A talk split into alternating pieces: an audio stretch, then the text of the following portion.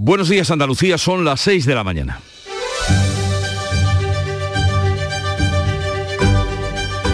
Despierta tu mente, descubre la realidad. En Canal Sur Radio, La mañana de Andalucía con Jesús Vigorra. Los pescadores levantan el amarre, recogen las protestas y volverán a echar las redes después de la reunión que mantuvieron ayer con el ministro de Agricultura. Luis Planas les ha ofrecido medidas para limitar el impacto de la subida del gasóleo en su economía, con fondos europeos y ayudas que adelantará el gobierno.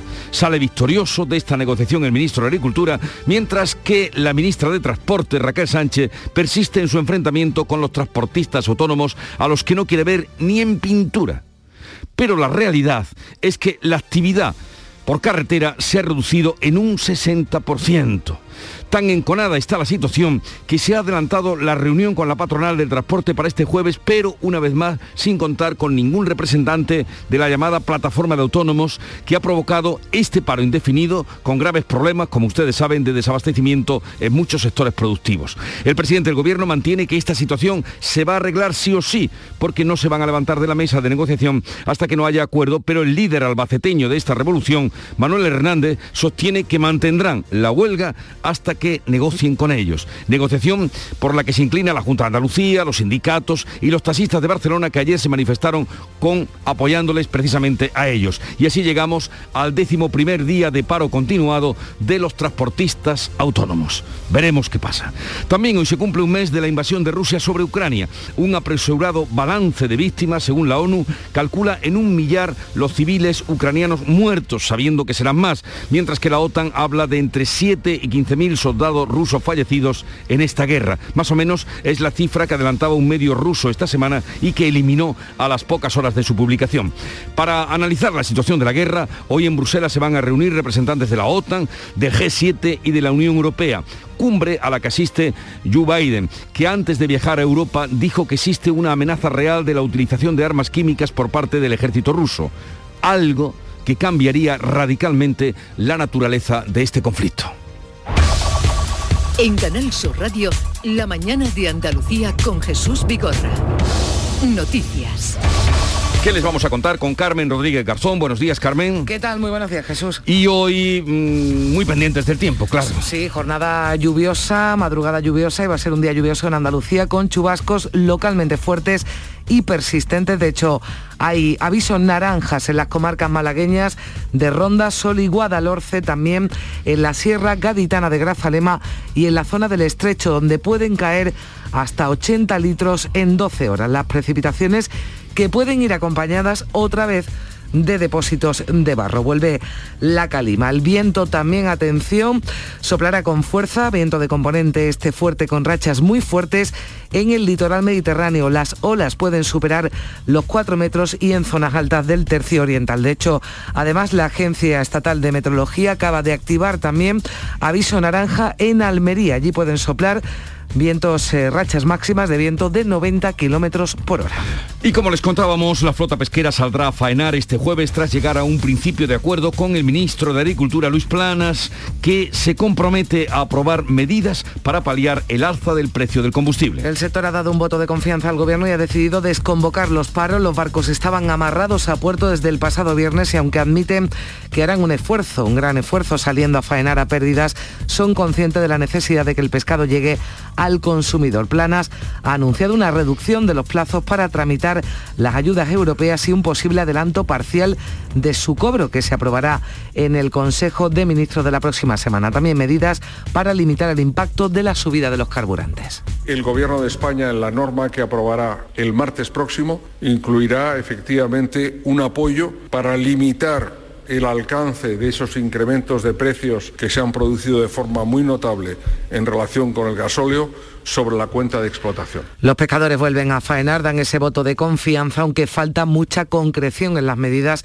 así lo lamenta el secretario general de Cepesca, Javier Garata. Hemos visto buena disposición, falta mucha concreción y esperemos que lo antes posible se concreten El gobierno confía en poner fin también hoy a la huelga del transporte en, su decimoprimer día. Se adelanta este jueves el encuentro entre el sector y la ministra Raquel Sánchez, aunque una vez más la plataforma convocante de los paros no está en las negociaciones. Hasta que no haya acuerdo no se van a levantar de la mesa. Si de tajante se mostraba este miércoles el presidente del gobierno, Pedro Sánchez, también la ministra confía en que esas negociaciones lleguen a buen puerto y debe concretar esas anunciadas bonificaciones al gasóleo.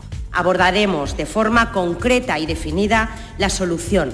Estaremos el tiempo que haga falta, las horas que hagan falta, hasta alcanzar un acuerdo y estoy convencida de que lo vamos a conseguir. El presidente de la Junta ha vuelto a pedir a Pedro Sánchez que resuelva la crisis del transporte y que se sienta a negociar con los que están realizando los paros. La situación, dice Juanma Moreno, es insostenible. Y que por favor, de una vez por todas, lo ponga en marcha para que cuanto antes, no el 29 de marzo, ya, hoy, hoy mismo, se ponga en marcha y evitemos el sufrimiento que están teniendo ahora mismo decenas de miles de familias, decenas de miles de trabajadores.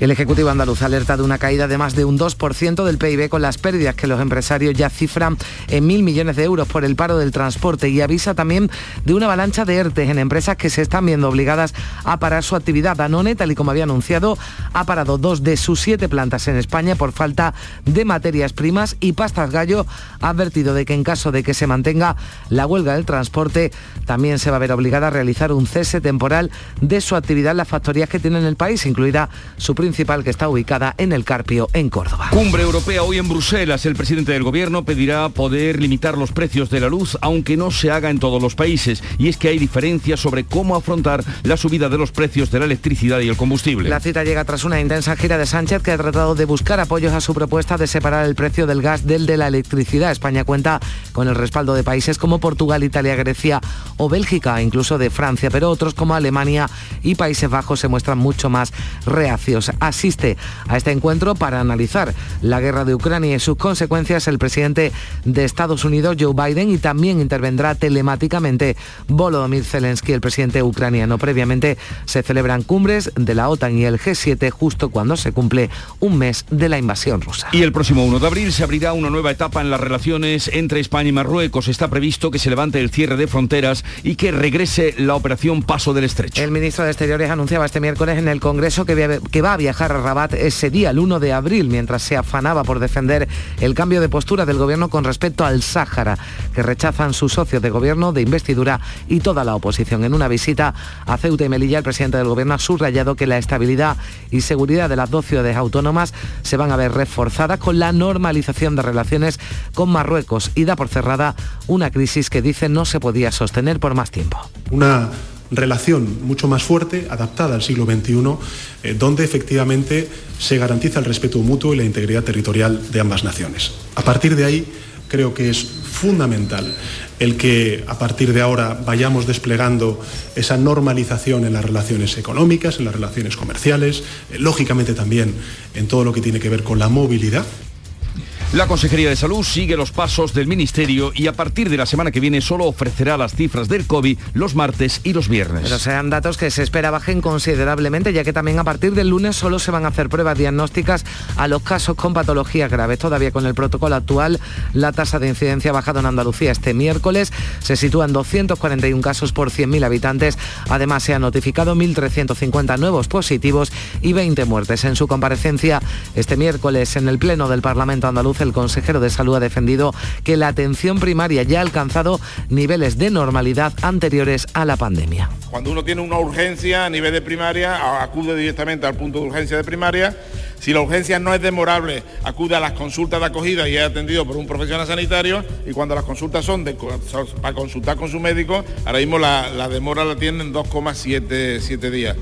Y en deportes un emotivo acontecimiento. Sí, el Sevilla entregó este miércoles el dorsal de leyenda Juan Carlos Unzué, la máxima distinción que puede recibir un exjugador del conjunto nervionense, tanto por sus méritos deportivos como por ser ejemplo de lucha desde que anunciara que padece ELA. Unzué estuvo acompañado por las máximas autoridades del Sevilla y por una amplia representación de los clubes por donde pasó. Y aunque era miércoles por la mañana, el Arcángel acogió a 15.000 aficionados del Córdoba en el duelo aplazado frente al Tamaraceite. El Córdoba regaló a sus aficionados una nueva goleada 4 a 0. Y vamos ahora a conocer lo que cuentan o cómo cuentan el día los periódicos que ya he repasado y leído. Javier Moreno, buenos días. ¿Qué tal Jesús? Buenos días. Mucha política exterior española, también el conflicto del transporte, la guerra de Ucrania. Comenzamos por el diario El Mundo. Dice Rabat, reventó la estrategia de Sánchez al jugársela con la carta. Los socialistas admiten que Marruecos rompió la discreción que esperaba Moncloa y publicó la misiva sobre el Sáhara en el peor momento. También habla de primeras fisuras en el núcleo duro del Kremlin, huye de Rusia un alto cargo en desacuerdo con la guerra. En el diario El País, Ucrania resiste un mes después. Las tropas de Putin provocan destrucción, pero no logran avances en la ocupación del país. Y sin duda la fotografía, hoy la deportada en diario ABC, un mes con la infamia, un padre que se queda en Irpin para luchar con Ucrania entrega a su hijo, a su esposa, para que cojan un tren y dejen atrás la guerra. De la prensa de Andalucía coinciden varios diarios del grupo Yoli, como Diario de Cádiz, en un titular, el paro del transporte amenaza con arruinar la recuperación de Andalucía. Y vaya si lo amenaza, la fotografía de portada, el triste desperdicio de alimentos frescos. Una máquina, un agricultor sobre su tractor arrasando una plantación de apio en el campo de Conil. Dice Diario de Almería que el mármol se une a la protesta y los camiones la llevan a Madrid. El sector de la piedra natural sufre las consecuencias de la subida de los costes energéticos. La cara de todo esto en Granada hoy, los pescadores que vuelven a faenar la imagen de un pescador cargado de cestas en el puerto de Motril, en Málaga hoy, tromba y alivio para la Costa del Sol. La fotografía es para el puente de Chicarral en General Guacil, cortado por la riada.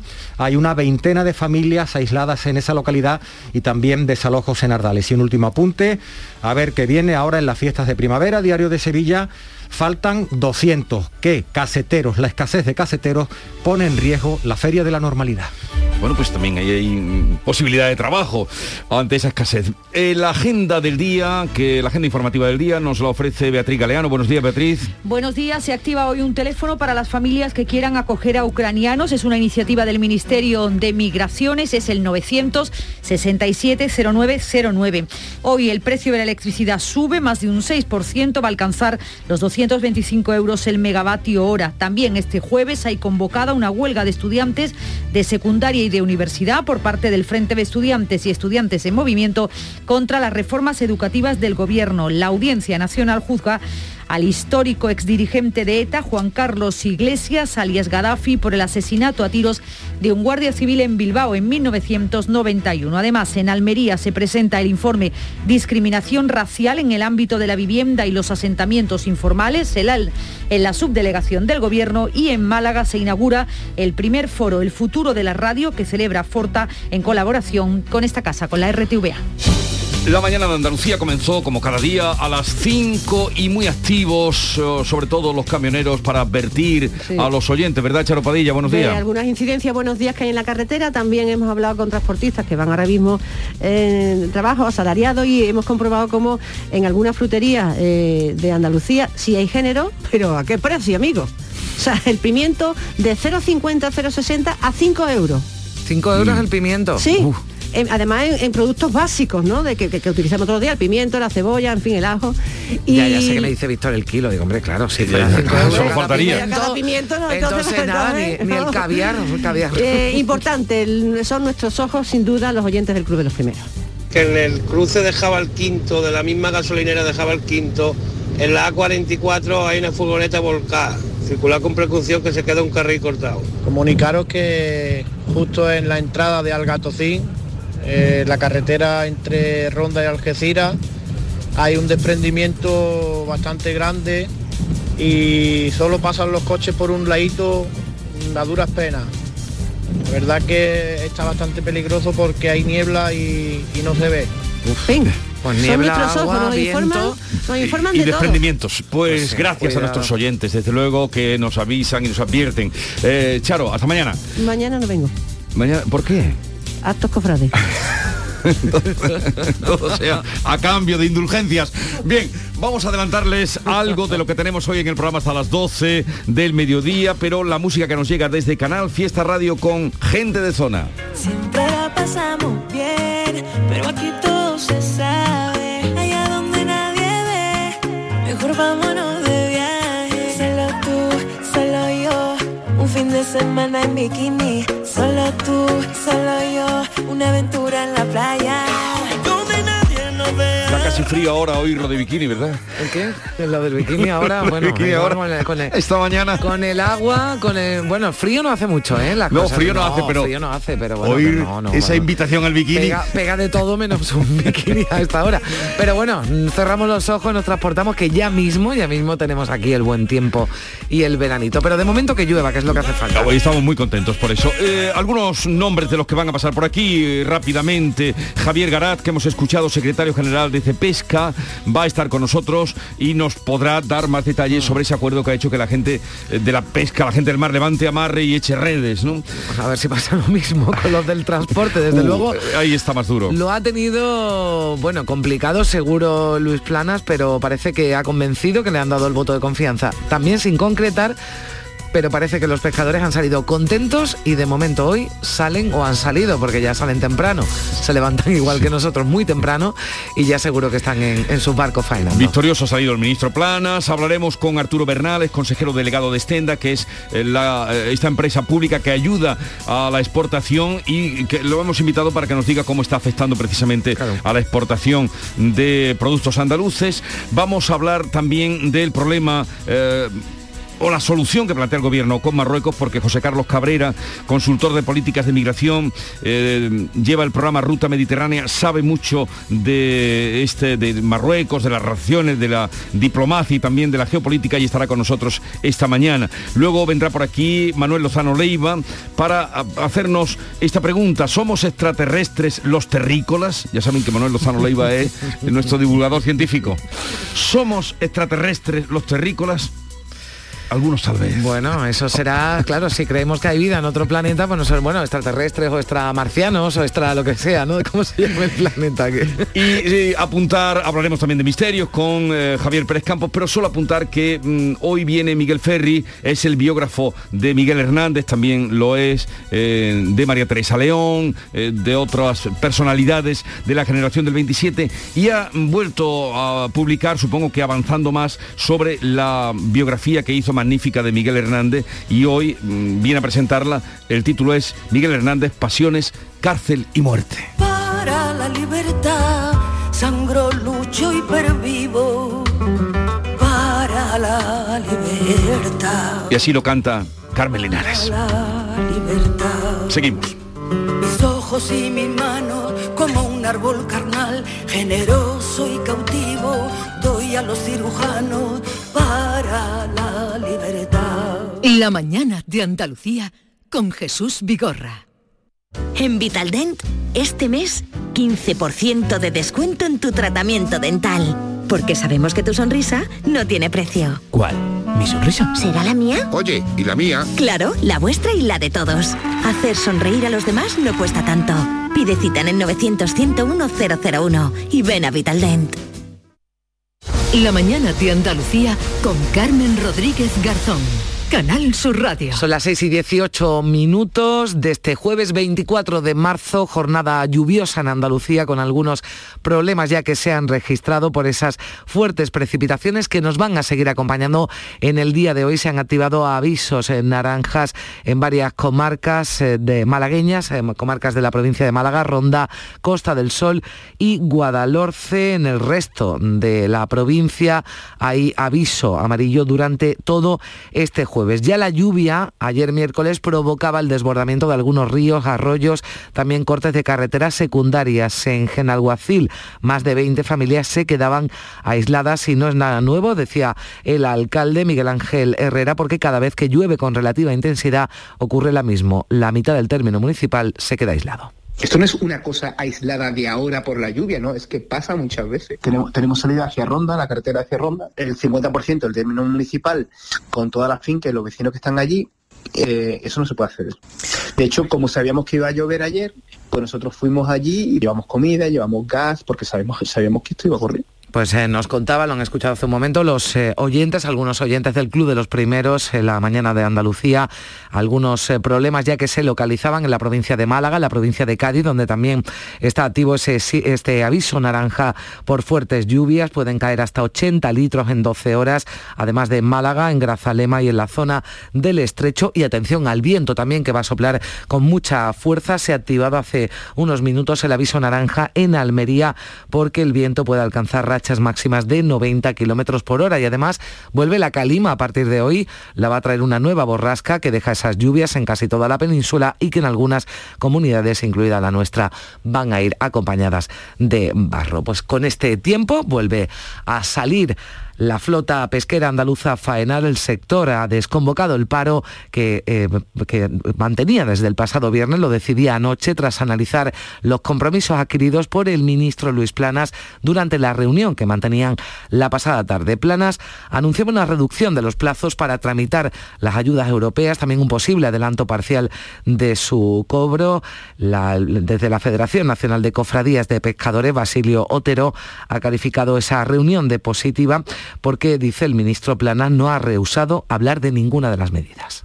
La verdad es que todo lo que pusimos encima de la mesa se trató, no ha rehusado hablar de tasas portuarias, no ha rehusado hablar de, de seguridad social, no ha rehusado hablar de ninguna de las medidas que son inmediatas pues dan ese voto de confianza y hoy vuelven a faenar los eh, barcos andaluces. También el gobierno se va a reunir hoy con los transportistas para concretar las bonificaciones al gasóleo como medida para hacer frente al alza de los carburantes. Una subida que ha originado la huelga indefinida convocada por la plataforma de transportistas que va a seguir ausente en las eh, negociaciones. Hasta que no haya acuerdo, no se levantarán de la mesa, aseguraba en Ceuta este miércoles el jefe del Ejecutivo. Yo estoy convencido de que vamos a llegar a un acuerdo. Primero porque el Gobierno de España tiene toda la voluntad. En segundo lugar porque entendemos perfectamente cuáles son sus demandas. Y en tercer lugar porque, como he dicho antes, vamos a hacer todo lo que esté en nuestra mano para mañana, cuando nos sentemos, mañana sea el último día en el que no podemos salir de él sin un acuerdo.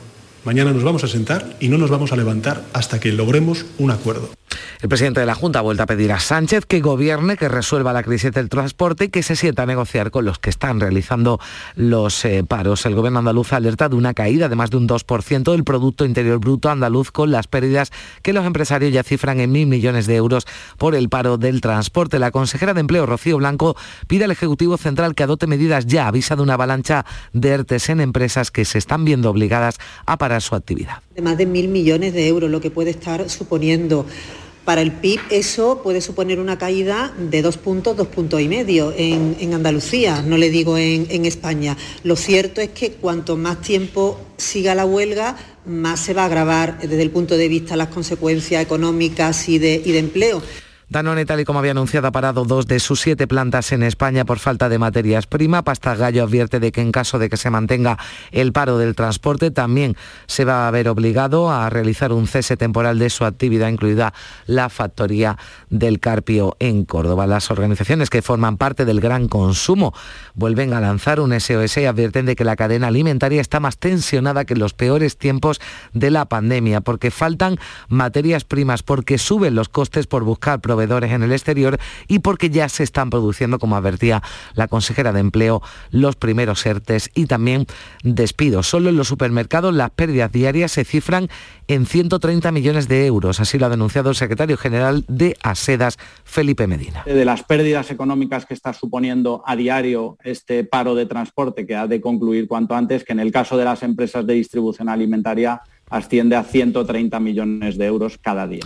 Y atención porque la mitad de los municipios de Jaén, en los que viven unas 300.000 personas, podría tener problemas en el suministro de agua potable. La huelga del transporte impide la llegada de cloro, material necesario para tratar el agua antes de destinarla al consumo humano. Cuando se supo que iba a haber paros, por carretera, Somajasa, la Sociedad Mixta del Agua, hizo acopio de cloro. Sin embargo, sus reservas se van a terminar a final de la semana que viene y por eso el gerente Juan Fernández pide a las autoridades que las fuerzas de seguridad del Estado custodien a los transportes de cloro que necesitan. Ahora se está solicitando de nuevo que nos suministren más, pese a que tenemos bastantes productos de los químicos de los que utilizamos con el agua, y se está en contacto con la subdelegación del Gobierno por si en algún momento hiciese falta solicitar el auxilio de la Guardia Civil para que nos pudiesen llegar esos suministros, solicitar. Y todas las miradas hoy en Bruselas, el presidente del Gobierno va a pedir a los líderes de la Unión Europea poder limitar los precios de la luz, aunque no lo hagan todos los países. En la cumbre europea que comienza hoy, los 27 buscan romper con la dependencia energética de Rusia. Eso sí, mantienen diferencias sobre cómo afrontar la subida de los precios de la electricidad y el combustible. Se han celebrado previamente a ese Consejo Europeo concentraciones en las ocho capitales andaluzas para pedir al Gobierno que controle los precios, sobre todo de la electricidad y de los combustibles sindicatos, autónomos, asociaciones vecinales y de consumidores se unían bajo el lema contener los precios, proteger el empleo. Nuria López de Comisiones Obreras ponía el foco en las empresas para que pongan sus beneficios al servicio del país. Nos parece una barbaridad que el gobierno no atienda las reivindicaciones creemos que es necesario que le exija a las grandes empresas que todos esos beneficios lo pongan al servicio del país en unos momentos complicados como los que nos encontramos. Los trabajadores y las trabajadoras no llegamos a final de mes. El presidente del Gobierno visitaba este miércoles Ceuta y Melilla y he defendido que la estabilidad y seguridad de las dos ciudades autónomas que se, se, van a ver reforzadas con la normalización de relaciones con Marruecos. Sánchez da por cerrada una crisis que dice no se podía sostener por más tiempo, por eso ha hablado de un trabajo diplomático silente en el que ve garantías sobre el control migratorio y la integridad territorial, aunque no confirma que Marruecos hayan renunciado expresamente a Ceuta y Melilla. Una relación mutuamente respetuosa en la que evidentemente lo que se tiene que hacer es respetar la integridad territorial. Y por tanto, creo que con todo y con ello estamos eh, en un horizonte nuevo de, plantear una unas relaciones reforzadas entre Marruecos y, España y esto yo creo que es un, una buena noticia. En las ciudades autónomas subrayaba Sánchez la importancia del acuerdo para restablecer los flujos económicos con la reapertura de las fronteras que tendrán lugar el próximo 1 de abril cuando el ministro de Exteriores viaje a Marruecos para iniciar esa nueva etapa de relaciones con Rabat. Lo anunciaba José Manuel Álvarez este miércoles en, en el Congreso en una comisión donde todos los grupos reprochaban al gobierno su giro en la política con el Sáhara. Un cambio de política que desde la izquierda, el independentismo y la derecha consideran que solo traerá una mala relación con Argelia y el abandono a su suerte de los saharauis. Al ministro Álvarez de nada le ha servido que explicase que tanto el gobierno de Zapatero como el de Rajoy también consideraban creíble y serio el plan de autonomía de Marruecos para el Sáhara o que renovase la decisión de España de no abandonar a la población saharaui. Que tienen el mismo objetivo que España, encontrar una solución mutuamente aceptable para resolver una situación, e insisto, que dura 46 años. ¿Alguien quiere que esa situación dure 46 años más?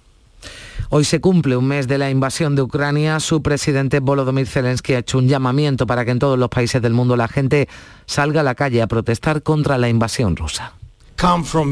Salid desde vuestras oficinas, casas, escuelas y universidades. Salí en nombre de la paz. Id con símbolos ucranianos para apoyarnos, para apoyar la libertad y la vida. Este miércoles serán evacuadas más de 4.500 personas por siete de los corredores humanitarios habilitados en las últimas 24 horas. Casi 3.000 han, han, salido de la sitiada Mariupol. Esta vez los rusos no los han atacado.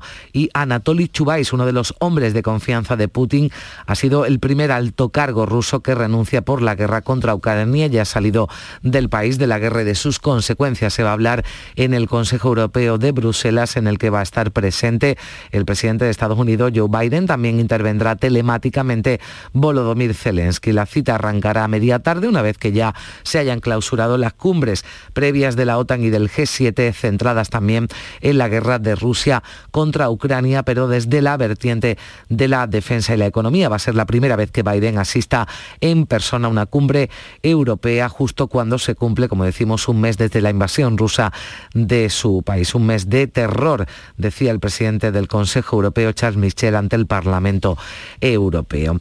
Y la UEFA ha confirmado que la Federación Rusa de Fútbol ha declarado su interés por organizar la Eurocopa de 2028 o la de 2032. La designación de las sedes para ambas competiciones se va a hacer el a septiembre, se va a hacer en septiembre del año que viene y ahí queda esa solicitud de Rusia para acoger la Eurocopa en 2028 o en 2032. Vamos ya con un avance de la información del deporte. Antonio Camaño, buenos días. Hola, ¿qué tal? Muy buenas. El Sevilla entregó ayer el dorsal de leyenda a Juan Carlos Unzué, la máxima distinción que puede recibir un exjugador del conjunto nervionense, tanto por sus méritos deportivos como por ser también ejemplo de lucha y superación desde que anunciara que padece ELA. El exguardameta ha sido el protagonista de un acto muy emotivo que se ha celebrado en el antepalco del Ramón Sánchez Pijuán. Que en un momento de dificultad como el que yo estoy pasando, eh, os acordéis de, uno, eh, no, no, sé sinceramente cómo, cómo agradecerlo.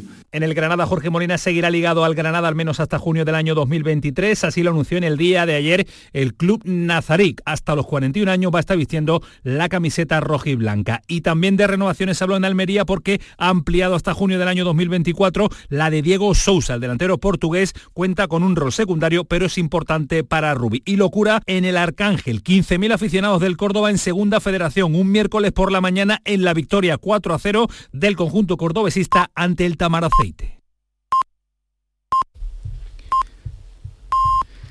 Andalucía son las seis y media de la mañana. La mañana de Andalucía con Jesús Vigorra. Y con Carmen Rodríguez Garzón le resumimos en titulares las noticias que les estamos contando. La Junta activa la fase preemergencia ante el riesgo de inundaciones en la provincia de Málaga. Es que pueden caer hasta 80 litros por metro cuadrado en 12 horas. Se han activado también avisos naranjas en la Sierra Gaditana de Grazalema y en la zona del Estrecho. Las lluvias de ayer ya han provocado el desbordamiento de algunos ríos y arroyos y cortes de carreteras secundarias. 20 familias se han quedado aisladas en Genalguacil. El sector pesquero vuelve a faenar tras reunirse con el ministro de Agricultura y Pesca. Luis Plana se ha comprometido a tomar en breve medidas para compensar la subida de los carburantes y reducir los plazos para tramitar y cobrar las ayudas europeas. Los pescadores le dan un voto de confianza. El gobierno se muestra convencido de que hoy saldrá un acuerdo con los transportistas. La ministra dice que no se levantará de la mesa hasta conseguirlo. Ha adelantado la reunión 24 horas, pero de nuevo negocia solo con el Comité Nacional del Transporte, no con los convocantes de los paros. La Junta de Andalucía alerta de una caída de más de un 2% del Producto Interior Bruto. Los empresarios ya cifran en mil millones de euros las pérdidas en la comunidad por el paro del transporte. La consejera de Empleo Rocío Blanco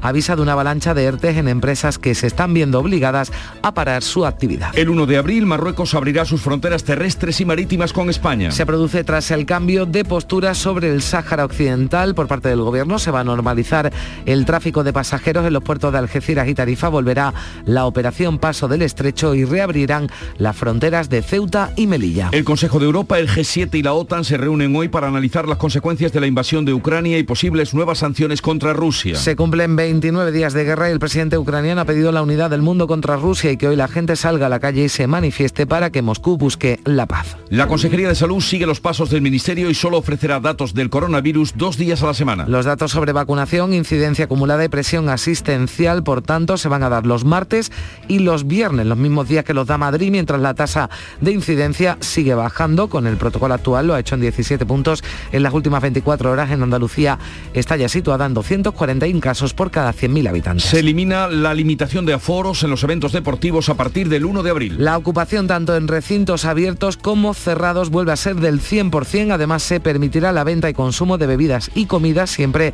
que se garantice que no haya aglomeraciones en los puntos de venta.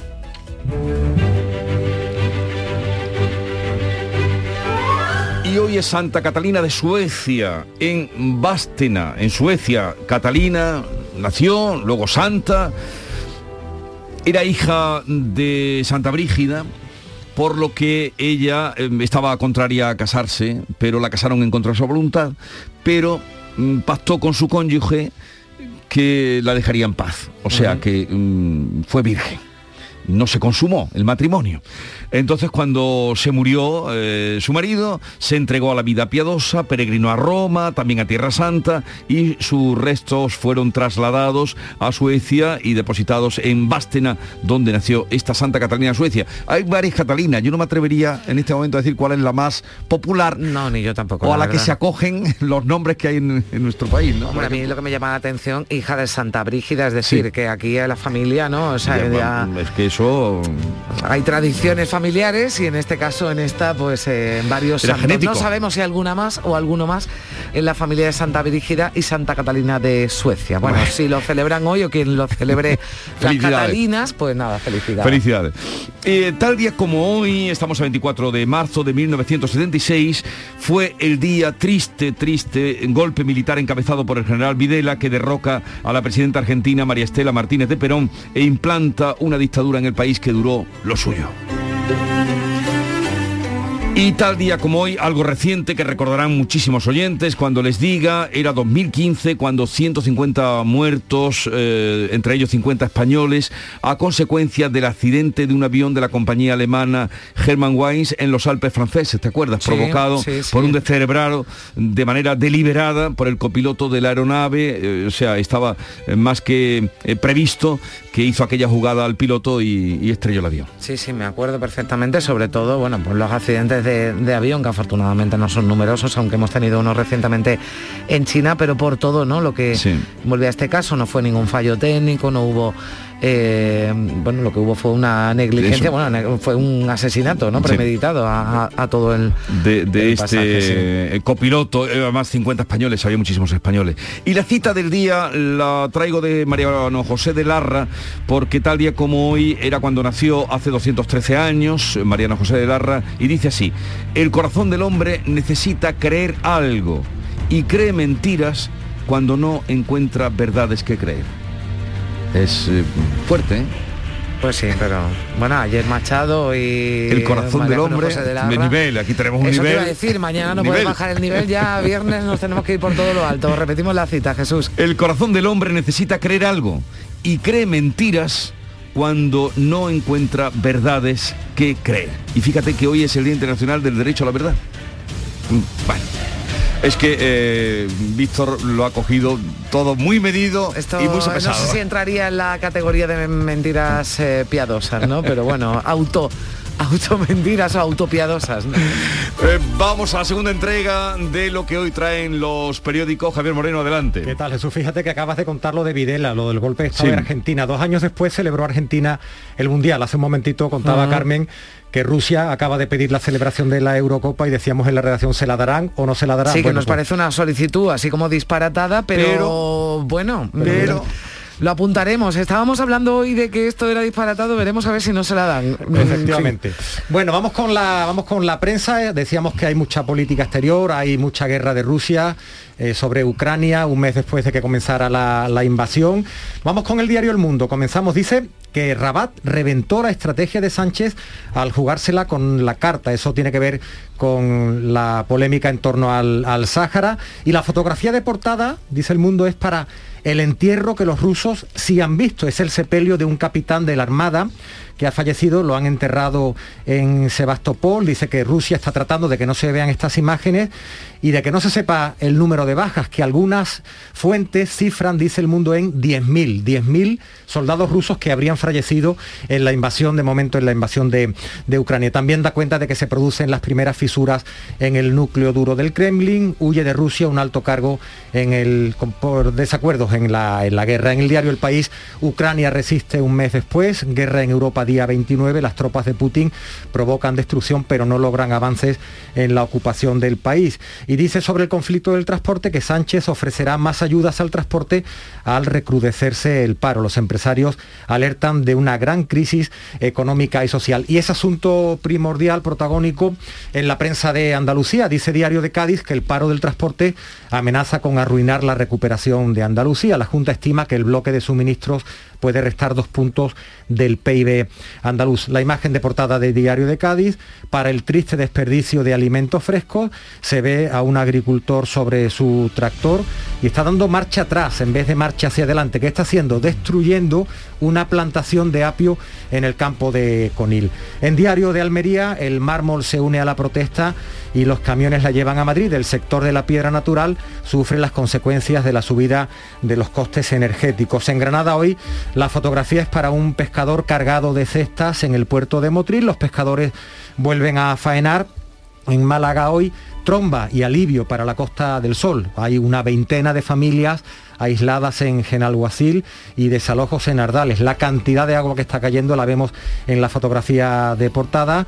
Puente del Chicarral en Genalguacil cortado por la riada. También en Huelva Información, un regalo del cielo para Huelva. Las lluvias del miércoles dejan abundante agua eh, y dan un respiro a la provincia. Mazagón registra las mayores precipitaciones de Andalucía, casi 80 litros por metro cuadrado. Y dos últimos apuntes en Diario de Sevilla ante las fiestas de primaveras que vienen dice que la escasez de caseteros pone en riesgo la feria de la normalidad. Faltan unos 200. ¿Por qué? Pues porque la pandemia hizo que muchos profesionales se tengan que dedicar a otra actividad.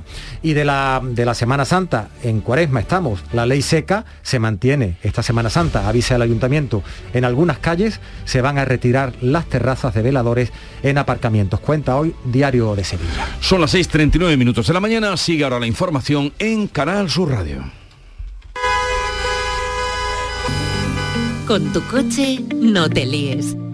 Conmigo te mueves seguro, eres puntual, ahorras, llegas donde quieras y contaminas menos.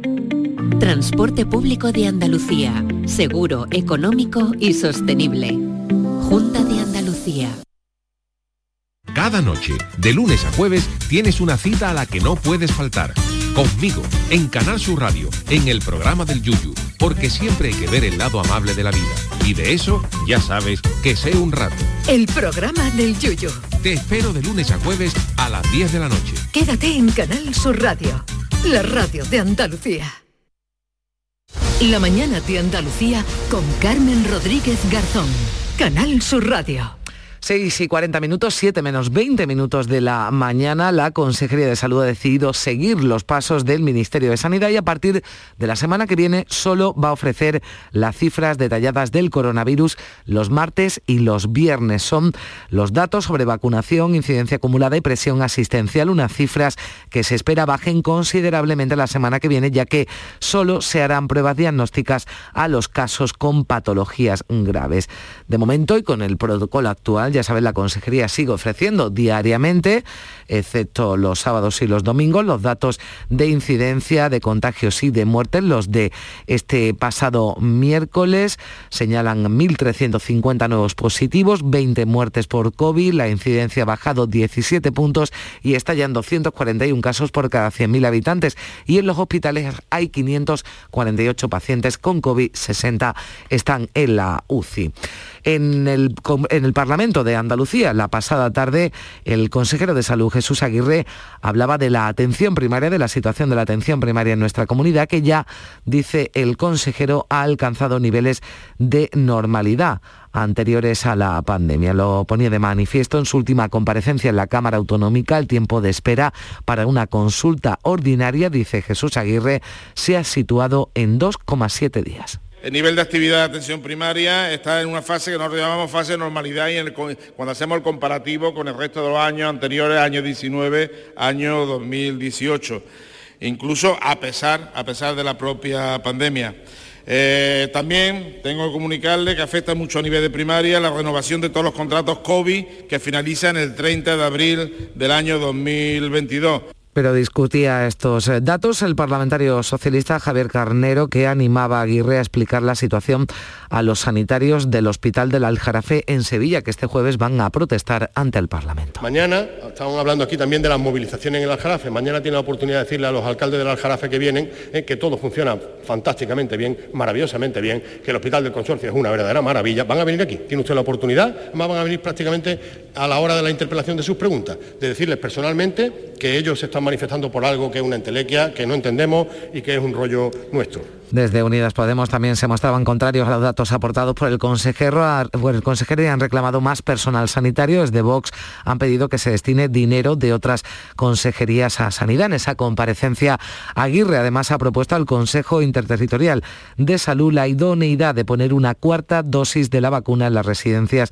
donde se está observando un cierto repunte de COVID. El Consejo Interterritorial de Salud, que ha decidido este pasado miércoles eliminar la limitación de aforos en los eventos deportivos a partir del 1 de abril. Así la ocupación, tanto en recintos abiertos como cerrados, será del 100%. Además, se permitirá la venta y consumo de bebidas y comida siempre que se garantice que no se produzcan aglomeraciones en los puestos de venta o cambios que estarán vigentes hasta un nuevo acuerdo del Consejo Interterritorial de Salud. Ya saben que también a partir del próximo lunes se eliminan las eh, cuarentenas para los casos leves y asintomáticos. Sobre esto, el epidemiólogo Daniel López Acuña ha dicho aquí en Canal Sur Radio que es un gran error suprimirlas, suprimir las cuarentenas porque dice que eliminándolas solo se atienden criterios clínicos de salud pública, pero no se evitan los contagios. La decisión que se ha tomado a mí me parece que es un error craso que eh, se funda en criterios únicamente clínicos para acciones que tienen que ser de epidemiológicas y de salud pública y que ignora el hecho de que eh, se, se sea sintomático o no, cuando se es positivo, se tiene capacidad de infectar y de contagiar. Y volvemos al Parlamento andaluz porque el Pleno convalidaba este miércoles el decreto ley que pone fin a los contratos de emergencia y que amplía en dos meses el plazo para justificar el pago de las deudas por subvenciones otorgadas por la pandemia. La convalidación ha recibido 96 votos a favor, incluidos los de PSOE y Vox, y nueve abstenciones de los no adscritos. Las empresas y autónomos no tendrán que hacer frente a esa justificación antes del 31 de marzo, como disponía la ley. El consejero Juan Bravo, tras un debate bronco con el portavoz socialista Mario Jiménez, que afeaba al gobierno que haya perdido 370 millones de euros por discusiones con el Ejecutivo Central, defendía que solo ha otorgado un 60% de los fondos recibidos por la complejidad de los requisitos exigidos por Madrid. Y que lógicamente seremos capaces de aportar todo aquello que ustedes consideren necesario y yo también quiero aportar algún dato los segundos que me quedan. Fíjense, si hablamos de la contratación de emergencia del año 15, 16, 17, hablamos de 4, 8 y 5. Si hablamos del año 2018, que no había ni pandemia, ni guerra, ni nada, hablábamos de 217. Y nadie ha puesto en duda que eso sea una situación diferente. Los grupos del Parlamento andaluz han defendido la permanencia de la sede social de Unicaja en Andalucía, concretamente en Málaga, y se ha manifestado después de que el presidente de la Junta avisara el martes de que el gobierno andaluz va a utilizar todos los instrumentos que estén a su alcance para impedir que la sede social de Unicaja salga de nuestra tierra. Respecto, el consejero de la presidencia ha apelado a la generosidad y al sentido común y considera que el ruido que hay alrededor de la entidad y el fuego cruzado de declaraciones no beneficia su buena imagen. Elías Bendodo piensa que hay que tener que hay quien tiene que dar pasos a un lado para retomar el impulso de la, de la quinta entidad financiera de España con sede en Andalucía, con sede en Málaga, donde confía que siga. En los sitios hay que saber llegar, hacerlo bien, intentar eh, estar y hacerlo bien. Y también hay que saber irse. Esto es muy importante también, tanto el llegar como el saber irse. Si bien es cierto que el ruido que hay alrededor del fuego cruzado que hay de declaraciones entre uno y otro no beneficia, evidentemente, a la buena imagen de la entidad financiera. Y en sucesos le contamos que un joven de 19 años con antecedentes policiales ha sido detenido como el presunto autor del homicidio del exconcejal del Ayuntamiento de Granada, José Miguel Castillo, de 75 años, que fallecía el pasado 23 de enero al sufrir un robo en la calle Frailes de la capital cercana al lugar donde vivía, recibió un fuerte puñetazo, cayó al suelo y murió al instante. Y en Jaén ha sido apuñalada una mujer que estaba en libertad provisional con cargos investigada por el incendio en el que fallecía un hombre, su pareja, el pasado sábado. Esta agresión se suma la reyerta protagonizada el domingo entre las dos familias a la salida del entierro con un tiroteo en el cementerio que terminó con la vida de otro varón allegado de la mujer que ayer recibía dos puñaladas en el vientre, como explica Diego Moya, portavoz de la Policía Nacional en Jaén. Pero no se teme por su vida, de hecho se está restableciendo. Hemos conseguido identificar a los tres presuntos agresores y estamos buscándolos precisamente para detenerlos. En Málaga comienza hoy el primer foro sobre el futuro de la radio que organiza la Forta, la federación que reúne a los medios audiovisuales públicos, los medios autonómicos. El director de Canal Sur Radio y Televisión, Juan de Mellado, participa en estas jornadas para analizar los retos que plantea la digitalización Inmaculada Carrasco. La radio tiene que enfrentarse al reto de la transformación digital y de los nuevos formatos que, como el podcast, han alejado a los más jóvenes de la radio convencional. El director de la Forta, Andoni Aldecoa, recuerda que la radio es uno de los medios que mejor se adaptan a las nuevas tendencias. La radio es uno de los soportes eh, que, en los últimos 100 años mejor ha sabido eh, sobrevivir a todos los avances tecnológicos y a todas las nuevas tendencias y los últimos estudios nos están diciendo que larga vida la radio. El director de Canal Sur Radio y Televisión apuesta por recuperar la palabra y la calle para superar el desafío de las audiencias. Juan de Mellado. La radio tiene que volver a lo que es su esencia, a la calle, a contar la realidad, a contarla bien y a seguir con ese marchamo de credibilidad que es lo que hace que la radio sea un medio imbatible. En el foro que llegará hasta el viernes participará también el director de Canal Sur Radio, Juan Miguel Vega. Por cierto que las redes sociales de Canal Sur Radio y Televisión han registrado un incremento significativo de seguidores en las últimas horas. Las cuentas de Canal Sur Noticias y Canal Sur Radio han multiplicado sus impresiones y derivan tráfico continuamente a canalsur.es y a las emisiones en directo de los distintos canales. Las publicaciones se acercan a los 20 millones de personas y las reproducciones de vídeos se han incrementado en un 2000%. El perfil de Facebook de Canal Sur Noticias supera los 175.000 seguidores.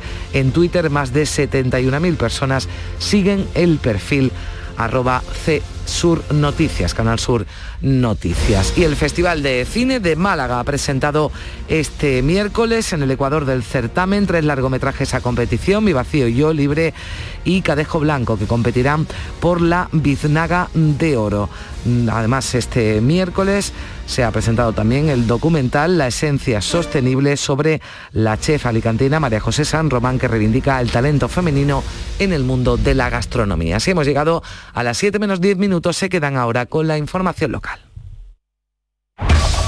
En la mañana de Andalucía de Canal Sur Radio, las noticias de Sevilla. Con Pilar González. Hola, buenos días. Jornada lluviosa, no ha parado de llover en toda la noche y estamos en aviso amarillo por fuertes lluvias con tormentas hasta este mediodía. Viento variable y las máximas serán hoy de 14 grados en Lebrija, 15 en Morón, 16 en Sevilla y 18 en Écija. A esta hora 12 grados en la capital. En Mercamueble, que pases un tercio de tu vida en la cama, nos interesa. Que ese tiempo de descanso sea de calidad, nos interesa. Que tu sofá se adapte a ti, nos interesa. Lo que no tiene interés para nosotros son los 40 meses que te damos para pagar tu colchón o tu sofá. Y eso, seguro que te interesa. Solo en tu tienda Mercamueble. En Canal Sur Radio, las noticias de Sevilla. Los transportistas se movilizan de nuevo hoy, lo van a hacer con sus camiones a partir de las 10 de la mañana, tras una jornada de miércoles en la que fueron a pie con sus chalecos amarillos desde el puerto a las instalaciones de Carrefour de San Pablo para intentar hablar con los consumidores. Mientras tanto, la policía continúa investigando la agresión a dos camioneros que circulaban por la A4 a la altura de Écija y que fueron apedreados desde la vía de servicio colindante. Uno de ellos recibió un fuerte impacto en el rostro que le hizo perder el control. Chocó con el quitamiedos de la carretera, el camión matrícula de Polonia y los dos conductores ucranianos. Los huelguistas condenan lo ocurrido y niegan que sea esto una acción de los piquetes. Plataforma Nacional condena totalmente cualquier actividad violenta y no nos representan en absoluto cualquier caso así aislado como ha ocurrido o pueda ocurrir, no nos va a representar. Nosotros no somos violentos. En la misma zona, dos horas más tarde, un autobús que cubre la línea Huelva-Madrid también recibía el impacto de una piedra, esta vez sin causar ningún daño. Y cientos de personas convocadas por sindicatos autónomos, colectivos sociales y consumidores se concentraban la pasada tarde ante las setas en la Encarnación para exigir una bajada de precios en el recibo de la luz y de los carburantes que, según estas organizaciones, asfixian a las familias sevillanas. Entre los participantes, el presidente de la Federación de Vecinos de Sevilla, Paco Velasco, que pone el acento en en los barrios más desfavorecidos. Hoy es muy difícil para muchas familias obreras de los barrios periféricos, sobre todo, que van a seguir siendo los barrios más pobres de Europa. Creo que es hora de que se pongan las pilas el gobierno actual para que ayude a enfrentarse a la comunidad europea o a quien sea para que esta situación cambie de verdad La huelga en el hospital de Bormujos ha provocado incidencias, provocando retrasos y anulaciones de cita. La dirección del centro garantiza a los pacientes que se les asignará otra y recuerda que hay una negociación abierta para intentar llegar a un acuerdo con los trabajadores sobre la subida salarial.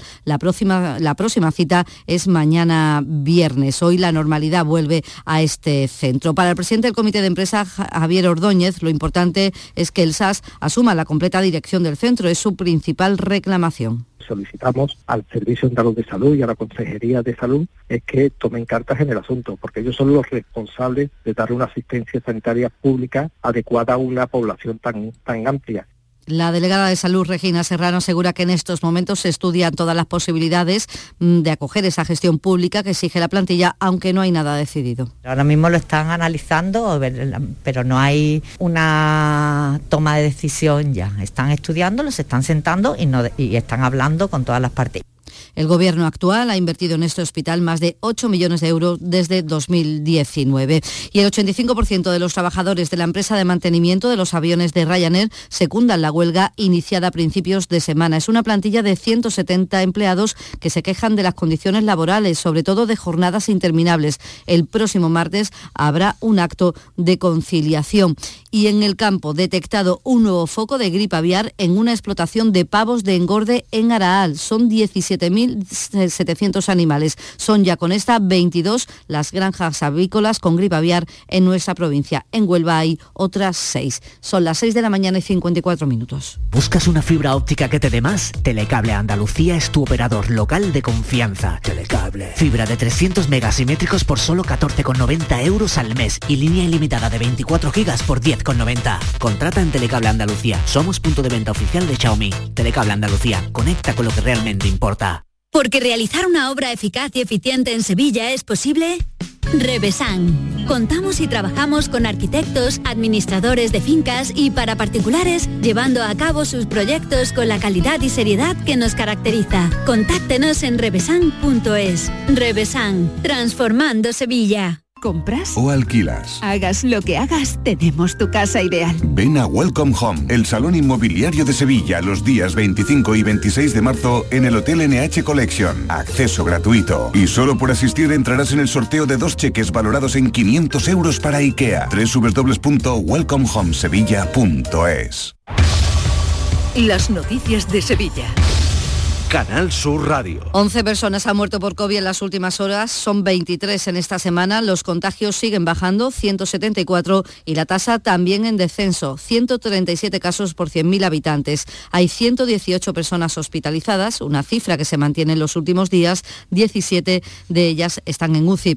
La pandemia había suspendido el, que el Centro de Transfusión de Tejidos y Células de Sevilla celebrara el habitual acto de homenaje a las personas que han alcanzado 50 donaciones de sangre hoy se va a celebrar, será esta tarde en Fibes y se va a aprovechar para entregar ese reconocimiento a 598 personas que en los últimos tres años han superado la donación de sangre en 50 ocasiones. Tras la entrega se va a interpretar también una marcha procesional que se llama Donantes. Y un nuevo contingente de voluntarios del SAMU ha partido en misión humanitaria hasta la frontera con Ucrania para relevar a parte del equipo que viajó hace un par de semanas desde aquí, desde Sevilla. Entre los voluntarios profesionales con larga experiencia y estudiantes, todos con ganas de aliviar la situación de los refugiados. Primera misión, ha sido una cosa improvisada, mm, con muchas ganas de hacer todo lo que podamos, a ver lo que se puede ayudar, a ver cuánto podemos hacer y, dispuesta a todo. Tengo que ir a aprender porque yo sigo siendo estudiante, tengo que ir a aprender y a ayudar en todo lo que pueda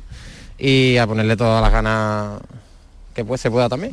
Ya están publicadas las normas que regirán esta Semana Santa en bares y restaurantes de Sevilla. Se mantienen las mismas que en 2019 y se añade que las terrazas de bares que estén ocupando zonas de aparcamiento tendrán que retirarse si afectan al recorrido de alguna procesión. Se calcula que serán una quincena. En la madrugada los bares tendrán que cerrar a la una y habrá excepciones, como en Argote de Molina o en la zona del ayuntamiento, que podrán seguir abiertos si la clientela está sentada, no se sirva alcohol y hay un vigilante en la puerta. Esta tarde el alcalde de Sevilla, Antonio Muñoz, va a presidir la firma del protocolo para la cesión de la capilla de la fábrica de tabacos a la Hermandad de las Cigarreras, que quedará integrada en el proyecto de Altadis, donde habrá equipamientos turísticos y de ocio. Pues indudablemente la capilla de la cigarrera tenía que ser para la hermandad. Entre los condicionantes que el ayuntamiento ha puesto encima de la mesa y que ha sido aceptado desde el minuto uno en la operación de compraventa, en la, que la capilla pase a propiedad de la hermandad. Y este año puede haber problemas también para llenar de flores los pasos. Por ejemplo, dicen que es por la subida de la luz y la huelga del transporte. Este año poner un palio de rosas puede llegar a los 7.500 euros y mantener un monte de claveles es un desembolso demasiado importante. Hay que una hermandad un paso a los santeros. Digo, tú estás loco. Loco porque digo, por lo menos hace mínimo 7.500 euros. Ojo, si las tienes, te la puedo montar en tres o cuatro cortas. Ya no es lo mismo. Cada tres días recibo yo 20 paquetes. Hasta juntar los 80 o 100 paquetes. Ya no tiene el mismo color un asunto que se abordaba en el llamador. Y el delegado municipal de Fiestas Mayores del Ayuntamiento de Sevilla confía en que los problemas denunciados por los caseteros se resuelvan de aquí a la feria de abril, después de que hayan incluso amenazado con una huelga. Juan Carlos Cabrera cree que habrá restauradores para las casetas y que se podrá contratar a más personal para cumplir con la limitación de turnos laborales. Yo creo que al final, eh, bueno, pues evidentemente eso va a significar, y de esa la reforma laboral también, no solo la estabilidad, sino eh, la creación de empleo. ¿no? Y yo creo que se va a superar esas dificultades y podremos tener una feria con normalidad, totalmente con normalidad. Deportes, Antonio Camaño. Hola, ¿qué tal? Muy buenas. El Sevilla entregó ayer el dorsal de leyenda a Juan Carlos Unzué, la máxima distinción que puede recibir un exjugador del conjunto nervionense, tanto por sus méritos deportivos como por ser también ejemplo de lucha y superación desde que anunciara que padece ELA. El exguardameta ha sido el protagonista de un acto muy emotivo que se ha celebrado en el antepalco del Ramón Sánchez Pijuán. Que en un momento de dificultad como el que yo estoy pasando, eh, os acordéis de uno eh, no, sé sinceramente cómo, cómo agradecerlo. Y en el Betis buenas noticias para Pellegrini. Ayer ya entrenaron con normalidad a Ruiz Silva, también lo hizo Tello, Andrés Guardado e incluso Alex Moreno. Y el Tesoro del Carambolo se podrá ver en breve, se expondrá en el convento de Santa Inés, sede temporal del Museo Arqueológico que está en obras. A esta hora 11 grados en Marchena, también en los Palacios, 12 en Brenes, 12 en Sevilla.